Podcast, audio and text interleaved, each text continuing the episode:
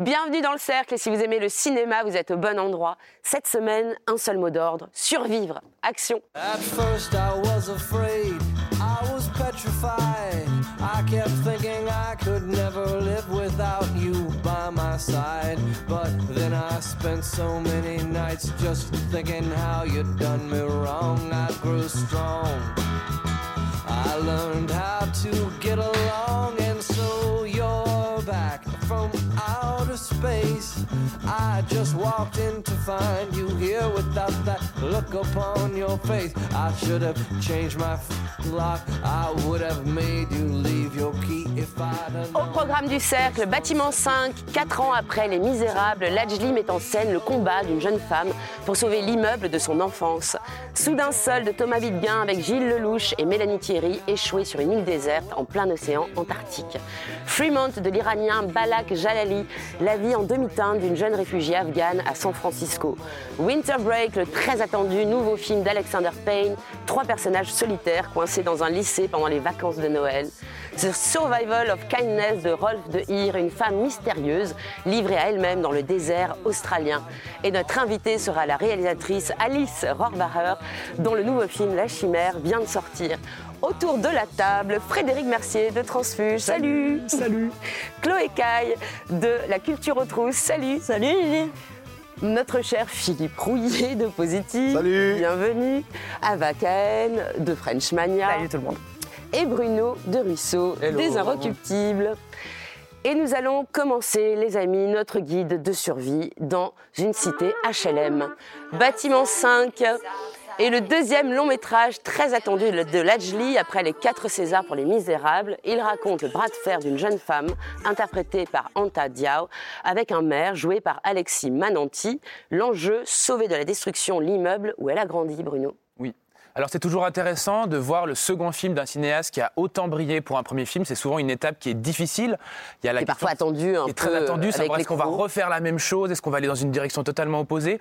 Et ce que je trouve très intéressant, c'est que dans ce deuxième film, Lajli va euh, un peu aller à rebrousse-poil des Misérables. C'est-à-dire que moi, ce qui me, ce qui me, ce qui me déplaisait le, le plus dans Les Misérables, c'était une certaine fascination pour la violence avec cette, euh, cette fin dans cette cage d'escalier. Et ici, il fait tout l'inverse. C'est-à-dire que le film repart dans une cage d'escalier, mais par contre, il va Canada au contraire être d'une douceur, être fasciné plutôt par, euh, par, par le dialogue, par, euh, par, par une forme de, de dialogue social et pas du tout la fascination pour la violence. Euh, le film, comme je l'ai dit, est, est concentré autour de plusieurs scènes dans cet escalier qui sert de véritable colonne vertébrale au film. Et c'est un film qui est, je trouve aussi, d'une force politique euh, et sociale euh, à la fois très intime, puisqu'on sent que c'est quelque chose de très vibrant pour Lajli qui a, qui a vécu, on sent vraiment un, un- un vécu très fort. Et il faut aussi savoir que le film devait s'appeler les, les- les- Les Indésirables, pardon, avant que le titre change. Et ça c'est devait être même une trilogie. Comment est-ce que finalement on va certaines personnes dans, en- dans la société française sont indésirables, comment on les traite, et là comment le cinéma les traite, en essayant de, de porter un combat politique fort? J'ai trouvé ça vraiment très réussi. Et j'ai vu Frédéric pendant que vous parliez qu'il prenait des notes avec un petit peu de violence. Qu'est-ce qui se passe, Frédéric? J'ai l'impression que Lajli a envie de faire deux choses dans le film. D'un côté, euh, il y a un film un peu politique sur les institutions euh, de la ville, la première partie du film, on va dire. Et puis il y a une deuxième partie qui serait véritablement, à mon avis, comme tu disais, la colonne vertébrale du film, qui est l'évacuation de l'immeuble, où soudain on retrouve un peu du souffle de Lajli dans Les Misérables. Euh, notamment, il y a un plan très impressionnant où on rentre dans l'immeuble à partir d'un drone. Et ensuite, il y a vraiment cette idée de filmer l'évacuation. Et là, je trouve vraiment qu'il y a une scène forte. Mais moi, j'ai dû attendre une heure pour qu'elle arrive, cette scène. Et je dis pas que c'est une question de fascination de la violence, parce que bizarrement, je trouve que c'est quand il y a de la violence violence. qu'il retrouve un peu de ferveur. Enfin, il retrouve un petit peu de. Il s'embrase un peu. Mais la première heure, je la trouve très plate, je la trouve pas très bien écrite, et euh, surtout, je n'arrive pas complètement à m'intéresser aux personnages, je n'arrive pas vraiment à m'intéresser aux enjeux. Je la vois pas ce Ce cette ville, et je la vois pas cette ville. Ce que dit Frédéric Voilà. est juste, c'est qu'en fait, il y a de quoi être divisé face à un film comme ça, parce que il prolonge la démarche qu'il a initiée dans Les Misérables, c'est-à-dire cartographier euh, les quartiers populaires de banlieue, mais aussi dénoncer les inégalités sociales, les faillites des Oui, parce que quand même, on parle de rénovation urbaine. C'est pas non plus Ah non, un mais le message euh, du film, il est très clair et il est apposé dès le début du film, c'est le mal logement tue. Tu parlais de l'ouverture, Mhm. en fait, il prend de la hauteur tout de suite, Lajli, puisqu'il filme cette barre d'immeuble depuis les airs au Mhm. drone pour qu'on visualise bien le bloc hein, avant qu'on pénètre dans les appartements et qu'on se rende compte des conditions dans lesquelles les habitants vivent et meurent. Puisque le début du film s'ouvre sur un décès. Donc le message est terriblement clair, et ce bâtiment, c'est ce que je trouve intéressant, c'est que justement, il n'est pas appelé son film Les Indésirables, mais Bâtiment 5, c'est qu'il nous le met au centre de notre attention tout de suite, parce qu'en fait, c'est l'incarnation en béton du déni des pouvoirs publics. Et ça, je trouve ça très fort. Il déplace euh, le- le- la lutte, non pas Je sur suis- le terrain je suis- de la rue et de, euh, armes au poing, etc., mais sur le, je suis le- le d'accord, terrain de la rhétorique et de la je suis, politique je suis locale. d'accord, Abbas. Juste sur, ce, juste sur ce que, juste pour répondre à ça, je suis d'accord. Je On va vous laisser que- au je café, trouve les pas que le copains. film- Je trouve pas que le film soit extrêmement bien écrit pour raconter tous les enjeux Je suis d'accord, il est autour de ce mal logement. il y a un problème, c'est-à-dire que moi je trouve qu'il est très bien quand il est du côté des habitants. Je trouve qu'il est beaucoup moins bien quand il est du côté du maire. C'est-à-dire que là, il y a un petit, là, là, il y a un petit déficit d'écriture. C'est-à-dire qu'il retrouve son personnage, euh, euh, l'acteur X Manenti, qui est extraordinaire. On l'a encore vu dans Le Ravissement. C'est vraiment un très très bon acteur. Euh, On l'avait découvert dans Les Misérables et depuis, il a fait un chemin formidable. Mais je trouve que là, il y a un petit déficit d'écriture. Ouais, C'est-à-dire qu'on comprend pas assez la bascule. Ce type accepte d'être maire euh, au début un peu, euh, enfin, genre, euh, je suis là pour rendre service, et il va devenir euh, odieux au point de décider une évacuation d'immeubles le, le jour de Noël, enfin la, la veille de Noël. C'est un truc invraisemblable. Je veux, je veux dire, euh, et, et- et là, je trouve que ça, ça affaiblit. Alors que, au contraire, le personnage de la jeune militante qui veut être la future mère, alors là, il est très bien écrit. Et ce qui, moi, ce qui va me rester accroché au film, c'est le côté que c'est un filmeur. Lajli, c'est un filmeur, Et, il faut et- le dire. et justement, c'est quoi sa patte? Parce que, alors, il a coécrit avec ses collaborateurs de Ouais. Courtrage Bay. Entre temps, il a, il a co- collaboré. C'est quoi sa patte sa Bah, c'est vrai qu'il y a effectivement ces plans grues sur les immeubles de la cité qui sont assez virtuoses. Et là, il confirme vraiment une virtuosité technique qu'on voyait déjà dans Les Misérables. Il n'y a personne qui filme les cages d'escalier comme Lajli dans le cinéma contemporain français. C'est des séquences qui sont assez exceptionnelles. Mais je suis d'accord avec toi. Tu disais, le, il filme mieux Vous laissez pas corrompre. les, les habitants que le maire. En fait, j'ai l'impression que c'est un cinéaste de la foule, de la foule en mouvement. Mais quand il faut dresser des portraits de personnages un peu isolés, il a tellement peur de tomber dans une forme de caricature, de Mais il mani- tombe. Bah, il est de très tomber fort pour le mais du coup, de ils sont vagues en fait. Il a peur de Mais les c'est vrai que le personnage du maire qui se Mais est-ce du que vin et du saucisson, je me suis, je veux, me suis demandé si c'était pas aussi dû au fait qu'il pas, il, il soit pas du tout caractérisé politiquement, parce qu'il faut dire qu'en fait c'est vraiment la politique au sens large. On peut penser que comme c'est un peu en entre deux, ce serait du macronisme, mais en fait c'est pas du tout caractérisé. Donc on- je, je pense que peut-être il y a un petit défaut de caractérisation là-dessus. Est-ce que vous avez des images, euh, Bruno Oui, alors envie je de vais le voir. Montrer un extrait. C'est un extrait dialogué, donc je vais laisser les, images parler et simplement vous dire que, cet extrait-là illustre bien euh, toute euh, la, dialectique euh, et la lutte de la façon dont elle se pose dans cette population entre un personnage de jeune femme et son ami. On ne peut pas être que en colère. On peut pas. Si on en a marre de voir toujours les mêmes nous gouverner, c'est à nous d'agir. C'est à nous de montrer qu'on existe, qu'on compte et qu'on sait gérer notre ville nous-mêmes. C'est très bien que ceux qui viennent de nos quartiers, qui font de la politique, ils pensent qu'à leur gueule aujourd'hui. Regarde ce gros port de Roger. Toi, qu'est-ce que tu fais?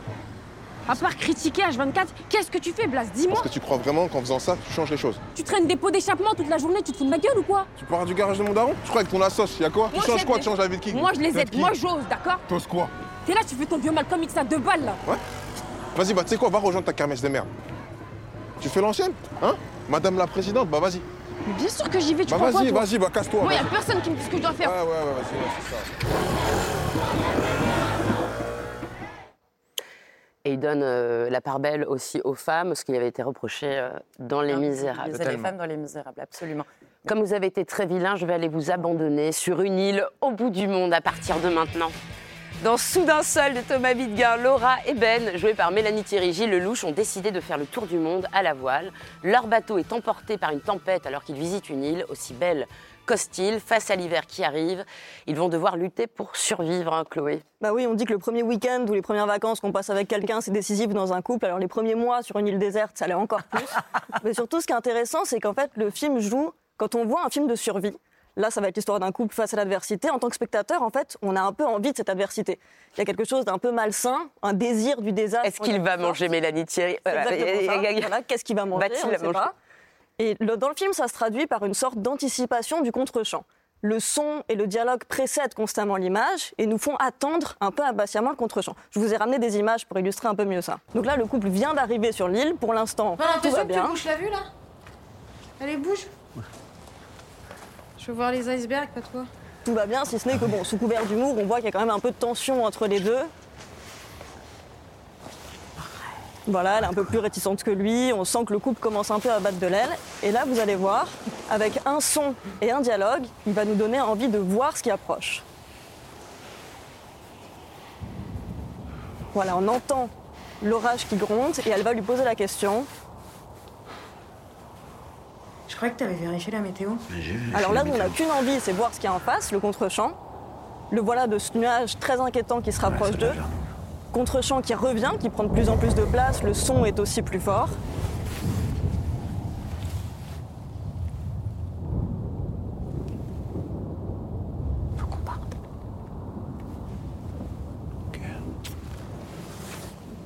Et voilà, alors ce nuage, c'est le début de la catastrophe, mais c'est une catastrophe qu'on attend un peu. Je trouve que cet extrait illustre bien justement la façon dont le film joue sur cette envie du contre-champ, constamment l'impatience de la catastrophe, le fait qu'en tant que spectateur, on a cette- ce désir un peu sadique quand on est tout seul dans nos fauteuils, dans notre canapé, bien au chaud, de se dire mais qu'est-ce qui va leur arriver après et surtout comment ils vont s'en sortir?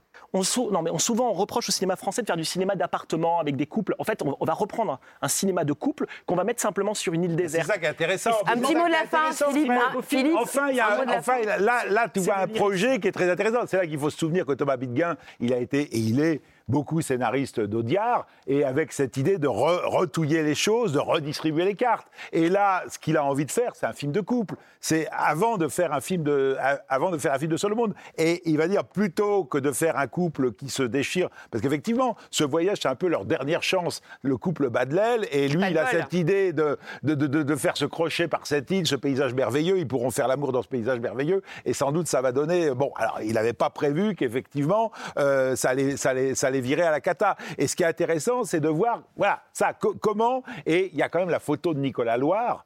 Qui, euh, qui, est- qui est quelqu'un qui est un peu tout-terrain, qui avait fait novembre et tout ça. Il y a, il y a quand même des, des- des trucs d'Islande qui viennent faire un contre la, la séquence que tu as montrée pour ça est, est- est intéressante. C'est-à-dire que c'est un couple, mais on a autre chose que si on était euh, euh, dans un deux-pièces dire cuisine. Toi. On va partir en Californie. Les amis, je vous propose que nous partions. Dans Fremont de Babak Jalali, une réfugiée afghane de 20 ans, ancienne traductrice pour l'armée américaine, fabrique des fortune cookies à San Francisco. Et sa vie va changer pour un tout petit détail. Ava. Ouais, c'est ça, ça. En fait, le hasard va relancer les dés de son existence euh, assez monotone. Alors, tout peut sembler anecdotique et anodin dans cette chronique, mais en réalité, rien ne l'est pour l'héroïne qui, comme vous l'avez dit, est réfugiée aux États-Unis. Mais alors, c'est pas l'Amérique des grandes villes, hein, parce qu'elle habite juste en banlieue, donc c'est l'Amérique plutôt des petites villes et de leur petite musique un peu désenchantée. Et elle va avoir du mal à y vivre son déracinement. Alors, on va découvrir le, le quotidien de cette jeune femme au travers de différentes scénettes entre l'usine de Fortune Cookies dans laquelle elle travaille, le resto-bar dans lequel elle dîne seule au son de la télévision et d'un mauvais soap que le patron adore regarder, et puis un cabinet de psy euh, voilà, qu'elle fréquente et qui est fan de Cro-Blanc. Voilà, c'est une comédie dramatique. On a tous envie d'avoir ce psy. Absolument, il n'est pas banal. Donc comédie existentielle, en noir et blanc, bien emballée, euh, voilà, qui repose sur ces situations, majoritairement des situations tragicomiques, et sur la mélancolie euh, de son héroïne, qui est interprétée par Anaïta Wali Zada, qui est absolument Qui est magnétique. une, qui est une découverte. Exactement. Est-ce que vous avez des Mais images Oui, parce que d'autant plus que la mise en scène est composée, vous allez voir, de plans fixes et de plans américains un peu moyens. Et si euh, Jarmusch et Coris Maki avaient eu un enfant, ben, je crois que le film lui ressemblerait. Donc tout est dans le découpage, les transitions et la chute. Je vous laisse apprécier la séquence. Your financial outlook is great at this time.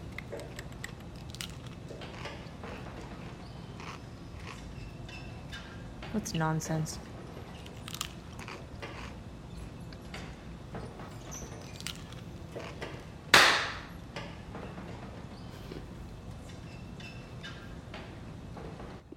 She's dead.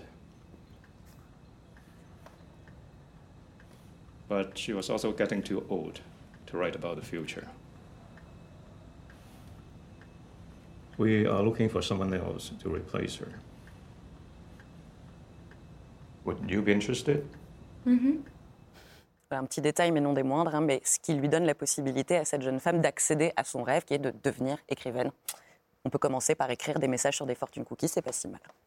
Chloé, est-ce que ça vous a donné envie de de- d'écrire des haïkus euh, pour, euh, Un pour Fortune peu. Cookies? Je suis contente que tu aies choisi cet extrait parce que je trouve que c'est vraiment à ce moment-là que le film décolle. Avant, je le trouvais un peu tiède. J'ai l'impression qu'il y avait un problème de ton. On savait pas trop si c'était sérieux, drôle. On voulait montrer que l'immigration, c'était un thème grave qu'il fallait pas en rire. Et ensuite, quand il se permet un peu plus de fantaisie, c'est là que vraiment ça décolle et que le film devient tout à fait charmant et m'a fait énormément rire. Ce, ce psychiatre, euh, effectivement, il est absolument hilarant. Mais c'est vrai que en fait, j'aurais voulu que l'exposition soit un peu moins longue et la fin plus longtemps. En fait, à la fin, j'en avais, j'avais envie de plus et au début, euh, un peu de moins. Mais c'est vrai qu'on se retrouve sur la cocasserie finalement du film et le charme absolu qu'il a. Oui, il y a plein de petites Et puis avec ce côté trouvailles. formel, c'est-à-dire Ouais, ouais. ce côté Ah bah oui, euh, voilà. format 4 tiers, euh, ce noir et blanc, ce- ce- cette science de composition de l'image, ces plans récurrents, on les a vus là, où elle est, où elle est au lit, etc. Et elle est au lit dans ses pensées, où elle est face caméra. Parce qu'elle est hantée quand même Voilà, parce qu'elle a euh, quitté. Je pense que ce qui est intéressant, c'est que la, la façon dont le, dont le film figure le, le déracinement politique. Ouais. Le déracinement et la question politique engendrée par le déracinement, ça passe à travers ce regard, ce visage où elle ne réagit pas. Elle ne réagit pas, notamment quand le psychiatre lui parle et qu'il lui pose des questions qui sont extrêmement indiscrètes. Ouais. Et à ce moment-là, en fait, j'ai l'impression qu'elle oppose à l'indécence des questions qui lui sont posées un refus d'y répondre. Et là, je trouve qu'on sent véritablement la violence institutionnelle exercée à l'égard de cette fille. Alors après, moi, je trouve que c'est un peu systématique. C'est-à-dire que je trouve qu'il en joue un petit peu tr- trop de ce, de ce, de ce mur impassible comme ça, de, de- de ce visage. Euh, Mais elle n'est pas faite d'un bloc, parce que la deuxième part- la partie du C'est un film, elle collier se de perles, le film. hein. C'est un collier quand même de moments anodins qui, abou- qui Il y a une galerie de personnages Je- je- secondaires. Je, suis très d'accord avec toi, une sorte de fausse pudeur et le, le- le film est quand même ultra référencé à Coris Maki, à Jarmusch et, c'est- et des fois, des fois, j'ai des compliments dans ta bouche et là, tout d'un coup, ça devient. non, euh, tu sais, Et au- tu sais et au très bien que j'aime général. pas trop Coris Maki, tu, tu- tu le sais. Mais, mais, euh, mais voilà, je dirais que Scandale. heureusement, heureusement qu'il y a ce, que tu pointes, qui est le côté très cosmopolite du film, Et oui, parce qui que en fait vraiment sa richesse et le truc tr- très très original. c'est un réalisateur euh, iranien qui vient en Angleterre, Voilà. qui fait un film sur une Afghane euh, en Californie. Il y a quelque chose sur l'exil. Ça parle de l'exil, ça parle de la solitude, ça parle aussi de la poursuite des rêves. De l'enracinement De ou l'enra- pas. Exactement. Et puis, euh, disons-le quand même, juste pour les spectateurs et les spectatrices, il y a un caméo super sexy de Jeremy Allen White, qui est le héros de la série. L'acteur de The Bear. Juste pour ça, ne serait-ce que juste pour ça, allez Il faut y aller. Je vais vous envoyer en pension à partir de maintenant. On reste dans le cinéma indépendant américain avec un film très attendu qui sort la semaine prochaine. Winter Break, en anglais The Holdovers, est le nouveau film d'Alexander Payne, connu notamment pour Sideways et Nebraska. Pendant l'hiver 1970, dans un lycée privé, trois personnages en crise, un élève, un professeur et la cantinière, vont devoir passer Noël ensemble, Frédéric. Ah oui, c'est alors c'est vraiment ça. C'est un conte de Noël version Alexander Payne. Alors qu'est-ce que ça veut dire un conte de Noël version Alexander Payne? Ça veut dire qu'on prend trois personnages, vous avez dit, en crise, personnages qu'il a toujours traités dans son cinéma, notamment le personnage du professeur quinquagénaire joué par son acteur de prédilection, enfin qu'on avait vu dans Sideways, Paul Giamatti, c'est-à-dire quelqu'un qui se rend compte qu'il a, en gros, qu'il a raté sa vie. C'est un personnage qu'on a retrouvé dans Sideways, qu'on a retrouvé dans The Descendant, qu'on retrouve dans Nebraska, qu'il re- qu'il reprend, voilà, ça, qu'il reprend à chaque fois dans son, dans son cinéma.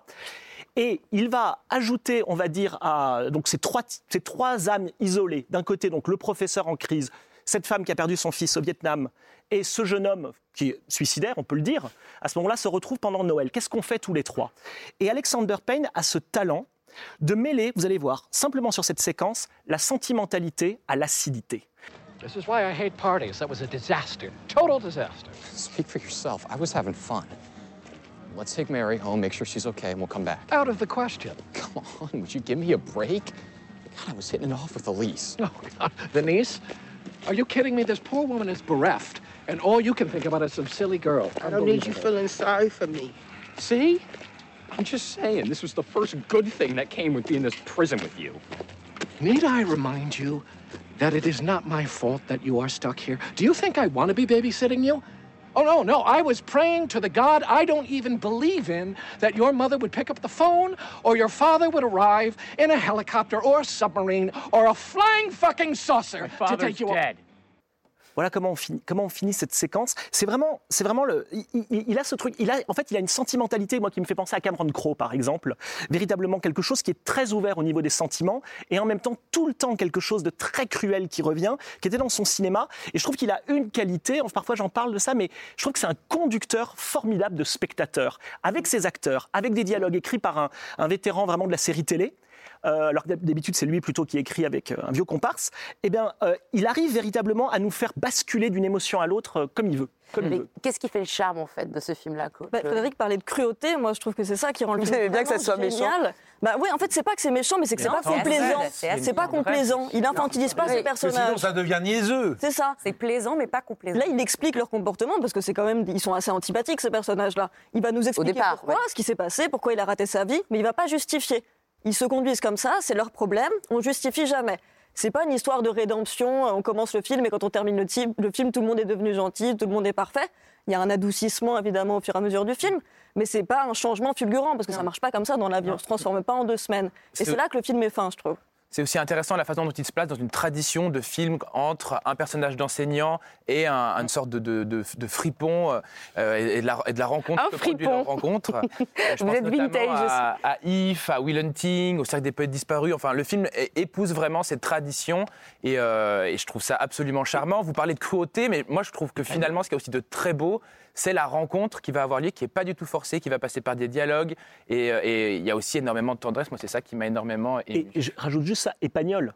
Épagnol, hein, Bah, ça vient de. Merlus. De Merlus. L'argument, c'est Merlus qu'il a, qu'il a. Et alors, ce qui est très intéressant, c'est qu'il le transpose en 70. Complète. C'est-à-dire que euh, la, la- la femme qui a perdu son fils au Vietnam, c'est pas, elle l'a pas perdu il y a 40 ans. Elle l'a perdu là, là, maintenant. Et ce qui est très intéressant, c'est qu'il a voulu avoir une image 1970. Alors, on est en numérique, mais il a trouvé des objectifs et c'est assez confondant. C'est-à-dire que euh, on arrive à retrouver ce grain qu'il y avait dans ce cinéma des années 70. comme si on et, tournait dans les et- années et quand tu 70, cites. If de Lindsay Anderson qui est 69, enfin je veux dire, on est vraiment dans ce, on est vraiment dans ce, dans ce, dans ce Bah, bain.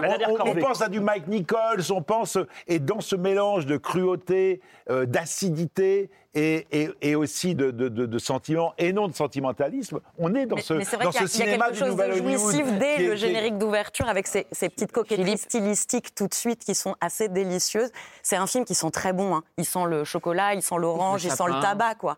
Vous disiez qu'il avait eu l'idée donc devant Merlus, mais qu'est-ce qu'il a pris au film? Il a pris l'histoire, il a pris qu'est-ce qu'il a pris oui, il, a, il, a, il, a, il, a, il, a, il a gardé, il a gardé l'intrigue. substance, Il a oui, gardé juste la substance et, et- et de se retrouver comme ça. euh, euh, parce que ce qui est intéressant par rapport à la tradition des films de prof, c'est que là, il veut pas être prof. Lui, il aspire qu'à se saouler la gueule pendant deux semaines, pendant qu'il n'a pas ses élèves qui détestent. Et là, on lui dit, bah non, tu vas devoir, euh, tu vas devoir t'y coller. L'idée, c'est qu'il dissimule son mal-être par sa cuistrerie.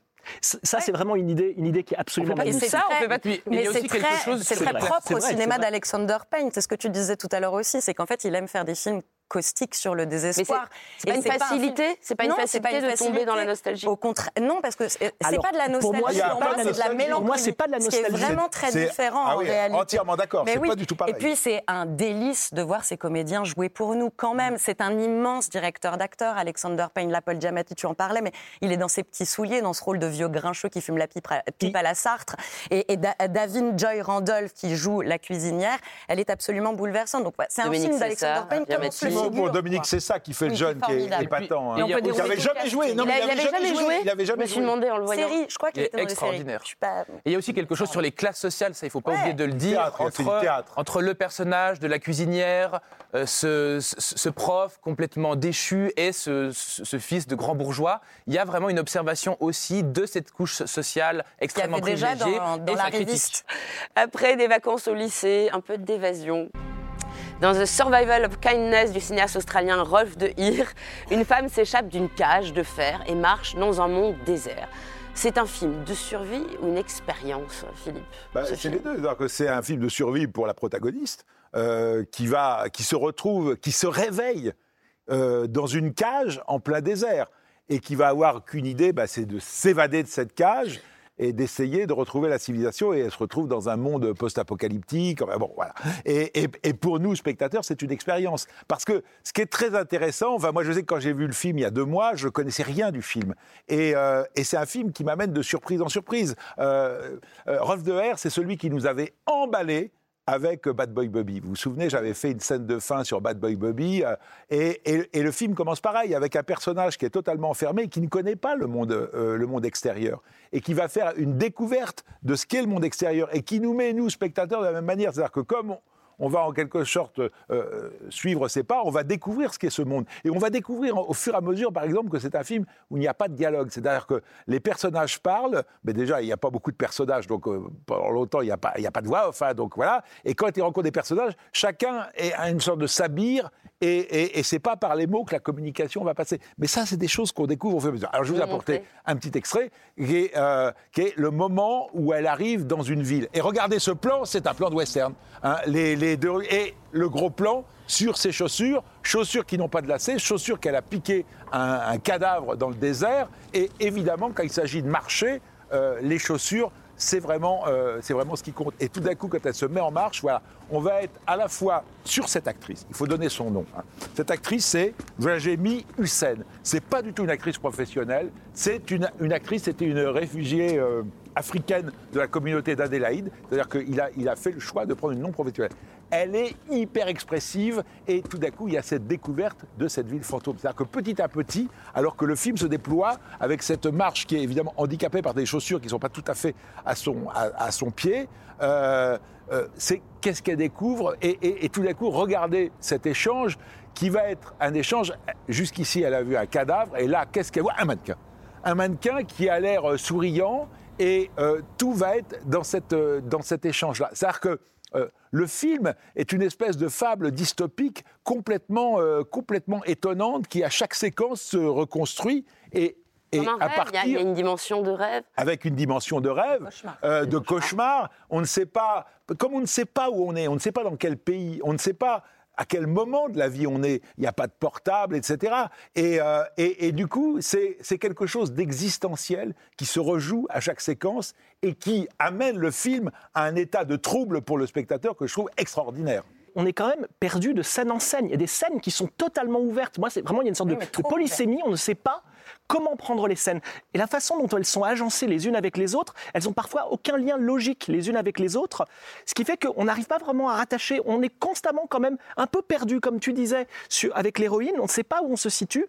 Et là, je trouve que le film a une certaine puissance euh, d'interprétation. Moi, je me mets à, En fait, comme un poème. Comme un poème. C'est-à-dire que je me mets un petit peu à me dire pourquoi elle est là, pourquoi elle est placée là, pourquoi elle parle. Enfin, pourquoi elle parle, pourquoi elle essaye de communiquer, pourquoi elle met son masque.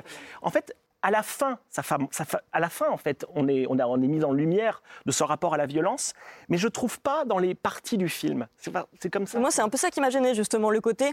Il y a un peu c'est formellement trop opaque pour moi. Il y a de bonnes idées qui Vous sont déployées au début. Il y a un jeu sur les échelles de plans. On a l'impression que ça va être un trip Oui, c'est- psychédélique dans le désert australien. La séquence Oui, mais ensuite, c'est pas réutilisé. Il y a beaucoup de très bonnes Bah, après, idées qui ne sont pas le exploitées sur le long terme. retrouves ça avec le train électrique, qui est une séquence inouïe. Oui, mais c'est un peu trop hétérogène pour moi. Je vais vous mettre dans une petite cage au milieu du désert, je vais vous laisser vous débrouiller. The Survival of Kindness et Winter Break seront au cinéma le 13 décembre et maintenant, il est l'heure de recevoir notre invitée. Une réalisatrice italienne qui a déjà remporté un grand prix et un prix du scénario au Festival de Cannes. Son quatrième long métrage, La Chimère, vient de sortir. Et nous avons la joie de recevoir Alice Rohrwacher.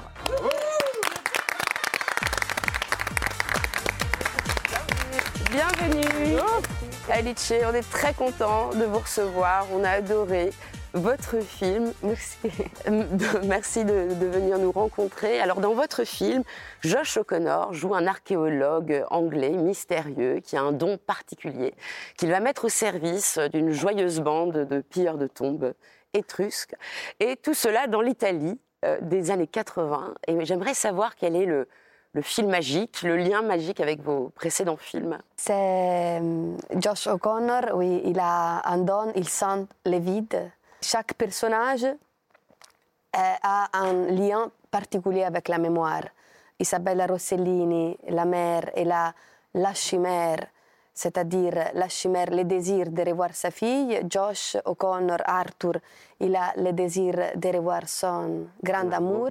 Et les tombaroli, les pilleurs de tombes, ont le grand désir de faire beaucoup d'argent sans travailler. Alors, vous nous avez amené un extrait, on le regarde, on en parle ensuite? Oui. Ti sei accorto tu che il sole ci segue?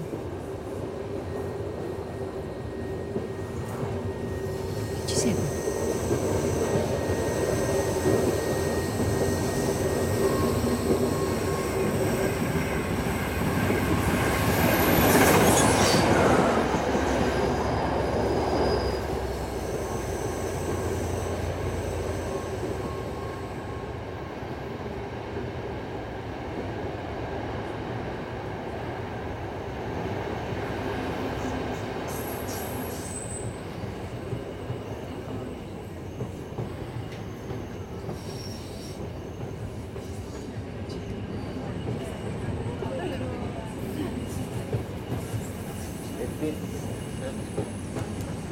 Buongiorno, biglietti per favore. Eccolo. Signore? Signore? Stava sognando? Mi spiace, ma non saprà mai come andrà a finire. Vous ne connaîtrez jamais la fin de, de votre rêve. Est-ce que vous pouvez nous parler un peu de cette séquence-là qui est au, au début du film? C'est au tout début du film. On- C'est la première fois qu'on rencontre euh, les personnages d'Arthur, c'est sur un train. Le train, c'était très important. Le train, c'est le destin. C'est quelque chose qui court vers une direction et qu'on ne peut pas arrêter. Et le train, c'est quelque... c'est un endroit qui revient dans les films, comme les gares aussi, c'est quelque chose qui revient. Et Une gare transformée en qui va trouver euh, une nouvelle vie. Et les gares, euh, on a une gare au début du film, on a une gare à la fin. C'est vraiment les deux stations qui racontent les, les voyages d'Arthur. Là, je voulais raconter un homme qui est beau et que toutes les filles regardent ces, mystères de cette beauté. Mais euh, après, on découvrira quand il se réveille qu'il est aussi un peu rude. Il n'est pas seulement beau. Il a, il a une rudité, il a une incapacité un peu comme un être dans la cage de manifester euh, sa- euh, ses émotions. Il a, il a impossibilité à manifester ses émotions. J'ai un autre garçon un peu, ru- un peu rude qui veut parler. Il y a quelque chose- il y a quelque chose que je trouve magnifique dans, ce- dans ce- cette ouverture du film, c'est qu'il y a comme un halo de lumière qui passe sur son visage. Je crois qu'il passe deux fois sur son visage. Est-ce que vous l'aviez prévu au tournage? Est-ce que- est-ce qu'il est-ce qu'il a une signification pour vous? Ou C'est simplement euh, un impont, un Oui, hasard c'est euh, Arthur, il cherche son amour que c'est dans l'au-delà, elle est morte. Ça, on le découvre bientôt, je pense que c'est pas un secret. Mais je voulais pas euh, lui lier à l'obscurité. Il n'est pas un homme qui cherche l'obscurité. Même on peut penser il y a les pierres des tombes, il y a les sous-terres, mais lui il cherche la lumière, il cherche son soleil. Son soleil, c'est Beniamina. C'est comme l'étoile euh, du Nord, comme on appelle l'étoile euh, polaire. Et hum, alors, je voulais, hum, souvent quand je voyage, et on voit toutes les choses qui passent par la fenêtre, les paysages, les arbres, les maisons, mais si on regarde le soleil, ils nous suivent. Et c'est un peu Beniamina qui suit Arthur. Alors je voulais vraiment commencer avec cette sensation que la lumière lui touche et on sait que Beniamina, elle est avec lui. Elle lui ca- elle le Elle- caresse de sa elle chaleur. caresse le visage avec la lumière. Alors maintenant, il est l'heure d'explorer le code génétique de votre film. Vous êtes d'accord? Est-ce qu'il y a un film sur des films sur l'archéologie qui vous ont intéressé, qui vous ont interpellé?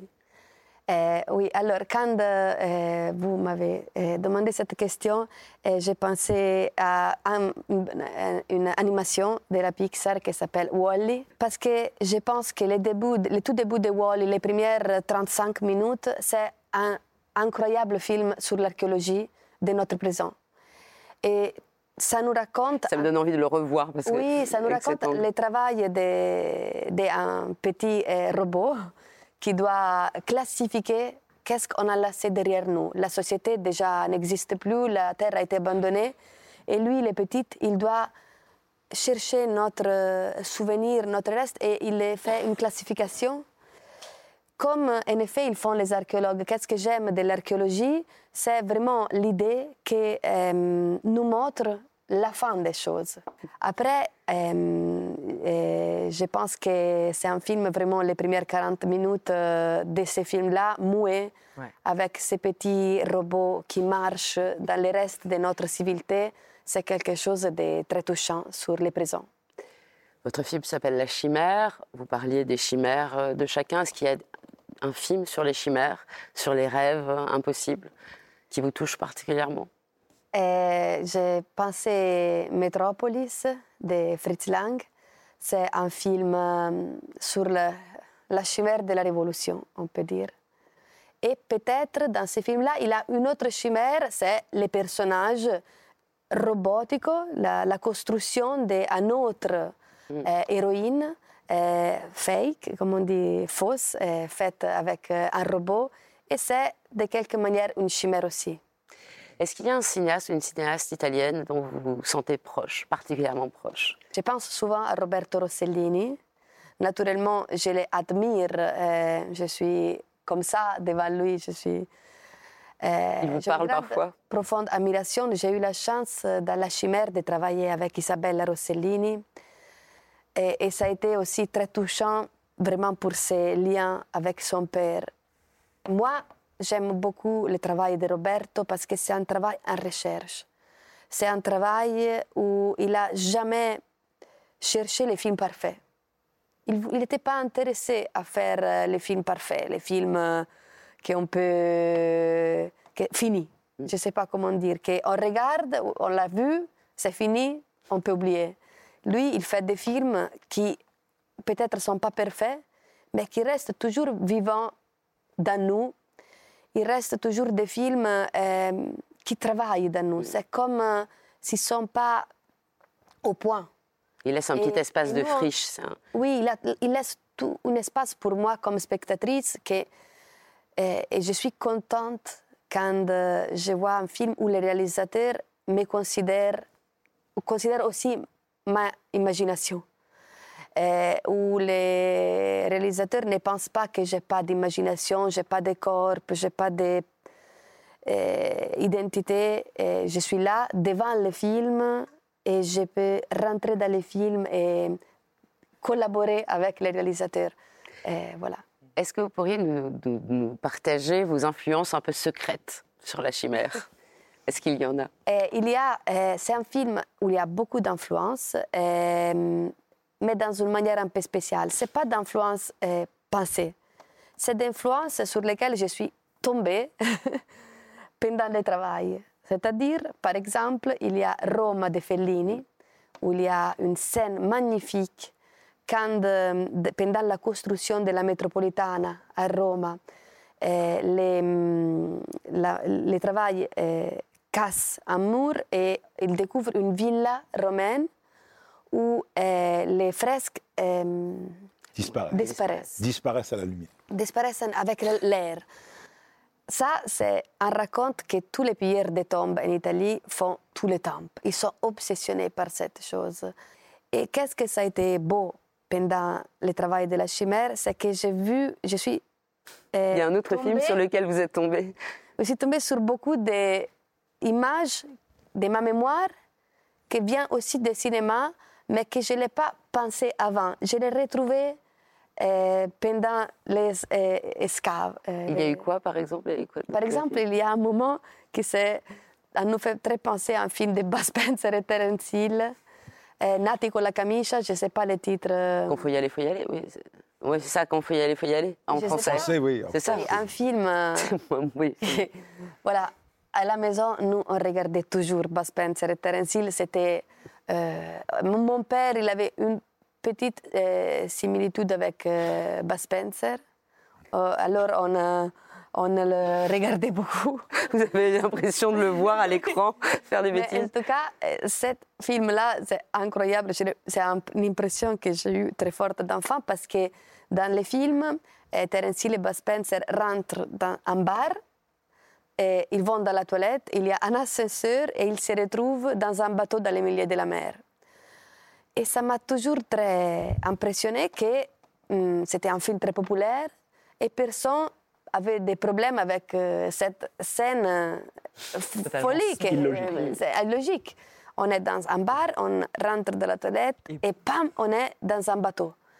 Et, et quand euh, on devait tourner la partie de la lutte centrale du film, on euh, devait la tourner en Suisse. Et j'ai pensé, on les fera arriver dans, un bateau. Après, il n'a pas l'ascenseur. Mais euh. L'idée des bateaux, c'était vraiment aspiré, inspiré à les films de Bud Spencer et Terence Hill. Merci beaucoup, Alice Rambarer. C'était un plaisir d'être avec vous. Quand il faut y aller, il faut y aller, mon cher Philippe. Pour conclure cette émission, notre Philippe va nous amener en Inde. La trilogie d'Apu de Satyajit Ray, réalisée entre 1955 et 1959, raconte la jeunesse d'un fils paysan bengali depuis son enfance jusqu'à l'âge adulte, accompagné par par la musique de Ravi Shankar. Lequel de ces trois films avez-vous choisi, Philippe? Alors, euh, j'ai choisi le deuxième parce que déjà, le premier, qui est un chef-d'œuvre absolu, Pater Ponchali, la complète du sentier, je vous l'ai déjà présenté. Donc, j'espère que vous l'avez en mémoire. On l'a Vous en tête, apporté Philippe, on l'a en une tête. séquence extraordinaire. Donc, je me suis dit, je vais... le deuxième est moins connu, mais tout aussi formidable. Et donc, je vous ai apporté. Alors, surtout, ce qu'il faut dire, et ça, c'est unique. C'est qu'évidemment, très souvent, je viens là chaque semaine et je vous dis, le film a été restauré. Ok, c'est la moindre des choses, on vous le présente le mieux possible. Mais la restauration de la trilogie d'Apu, c'est tout autre chose. C'est-à-dire qu'enfin, les Noirs sont débouchés. Enfin, les copies charbonneuses qu'on connaissait, vous les oubliez et vous allez voir que tout d'un coup, l'image, l'image s'ouvre et on comprend ce que Satyajit Ray a voulu filmer. Alors, je vous ai apporté un moment de bascule dans le film, c'est-à-dire que le père du héros est malade et il vient d'envoyer son fils euh, chercher de l'eau euh, dans le Gange. Regardez, la séquence fonctionne en, montage alterné. Donc, plan fixe, la mère est là et, essaye de, faire un peu de vent pour le, père qui est vraiment pas bien. Et, voilà, elle dit le fils. Et regardez, là, on est aussi en plan fixe et on a cette image qui est à la fois euh, naturaliste et poétique. Et, il arrive au Gange, évidemment, on est en, tournage réel, et vous avez peut-être aperçu sur la gauche ce- cet homme qui fait des exercices, et si on entend, voilà.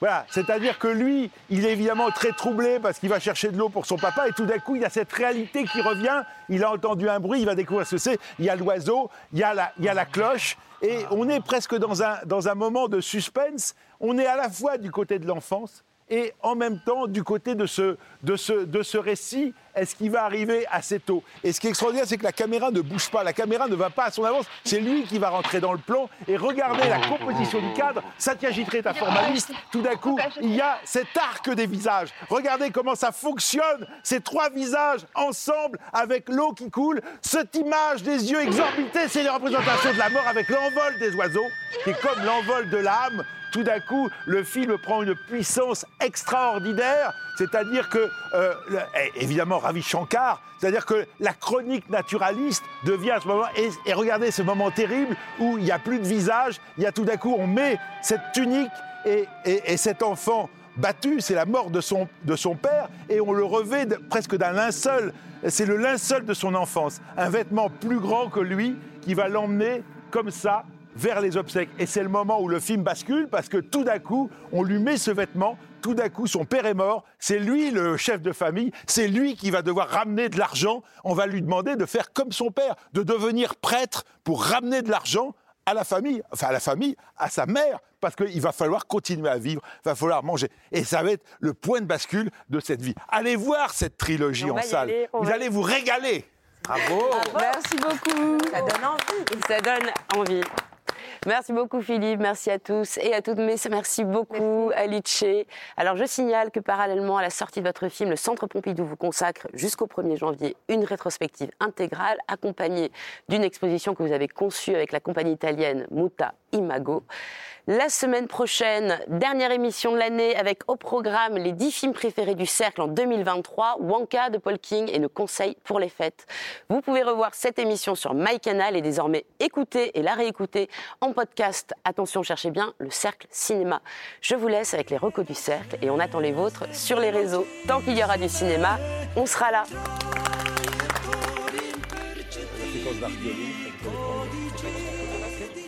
Ma recommandation, c'est euh, La rivière de Dominique Marchais. C'est un très beau documentaire, une fable écologique euh, vraiment euh, sublime à voir en salle avant que ça disparaisse. Ah bah moi, ma recommandation, c'est la reprise en salle de la trilogie d'Apu de Satyajit Ray. C'est la naissance du cinéma indien tel qu'on l'a découvert à l'époque, à la fin des années 50. On découvre là, ce mélange de poésie et de réalisme. Allons-y, en salle Alors moi, mon film de la semaine est brésilien. Il s'appelle L'Event. C'est le premier long métrage de Lila Ala, un film queer et tonique qui donne envie de lever le poing autant que se faire de gros câlins. Allez-y. Alors moi, je vous recommande d'aller voir Guerre et paix de Sergei Bungachour. C'est un film sorti au milieu des années 60, une série de quatre films.